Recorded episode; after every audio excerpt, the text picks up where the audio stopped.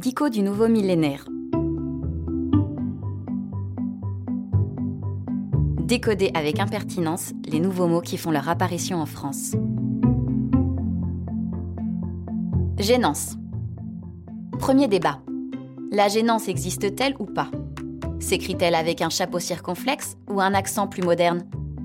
Vu qu'il n'est pas encore en dico, son orthographe n'est pas bien fixée. Repartons des bases. La gêne avec un accent circonflexe, tout le monde voit ce que c'est. Mais ce mot bien traduit est odieusement concurrencé actuellement par la gênance, un néologisme encore bien débattu, bien que le Robert vienne tout de même d'accepter l'adjectif malaisant, mot qui a de nombreux points communs avec le précédent. Tout d'abord, ce sont des mots récents. Vont-ils même survivre à la génération Z? Qui se sont répandus très rapidement et qui ne sont pas des anglicismes. Concernant gênance, ce pourrait même être un mot ancien appartenant au français régional qui refait apparition au XXIe siècle. Mais pourquoi aurait-on besoin de gênance alors que gêne existe? Certains cherchent à les différencier, comme pour rationaliser après coup la réapparition de ce mot.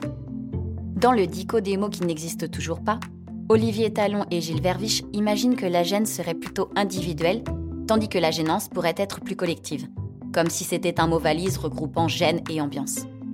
Il n'en reste pas moins que le Figaro, fidèle à ses traditions, propose de ne pas utiliser ce terme.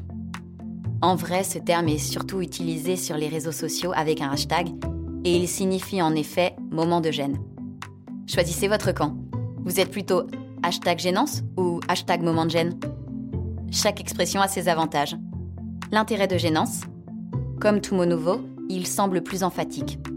Son inconvénient, devenir trop usé parce que trop répété à toutes les occasions de la vie quotidienne. Bientôt, parler de gênance sera gênant, et on ne sera pas fâché de découvrir que gêne existe toujours.